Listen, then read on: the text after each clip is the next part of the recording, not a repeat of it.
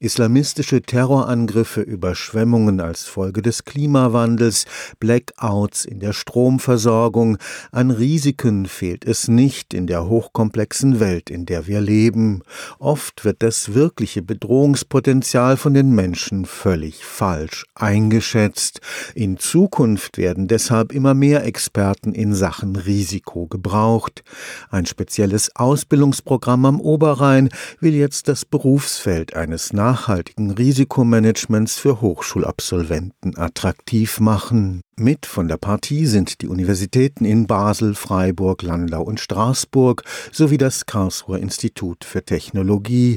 Gemeinsam werden sie bis Ende 2018 das Ausbildungskonzept Serior entwickeln.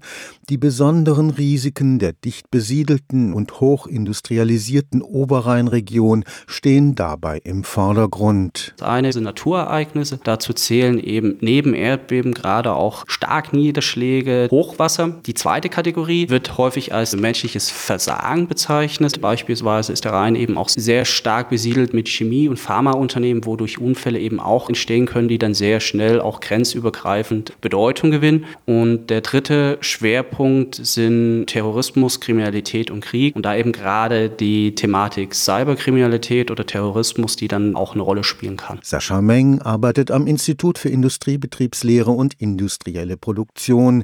Gerade die Grenz grenzüberschreitende Zusammenarbeit zwischen Schweiz, Deutschland und Frankreich ist für ihn das Besondere an Serior. Der Schwerpunkt ist ja die interdisziplinäre und interkulturelle Ausbildung und demzufolge bieten sich natürlich auch ganz unterschiedliche Einsatzbereiche, auch grenzüberschreitend eben im deutsch-französisch-schweizerischen Kontext. Das beginnt in der Wissenschaft, geht über die Industrie oder Politik hinaus, dass man sagen kann, ermöglicht es den Absolventen hinterher in ein breites Berufsspektrum eintreten zu können. Die zukünftigen Experten in Sachen Risikomanagement sollen mit ihrem Wissen auch die Gesellschaft in schwierigen Fragen beraten können. Dass man das wissenschaftliche Know-how hat, um bestimmte Risiken und Entwicklungen bewerten zu können, aber auch um diese Erkenntnisse auch einer breiten Masse eben der Öffentlichkeit zugänglich zu machen und auch verständlich zugänglich zu machen. Stefan Fuchs, Karlsruher Institut für Technologie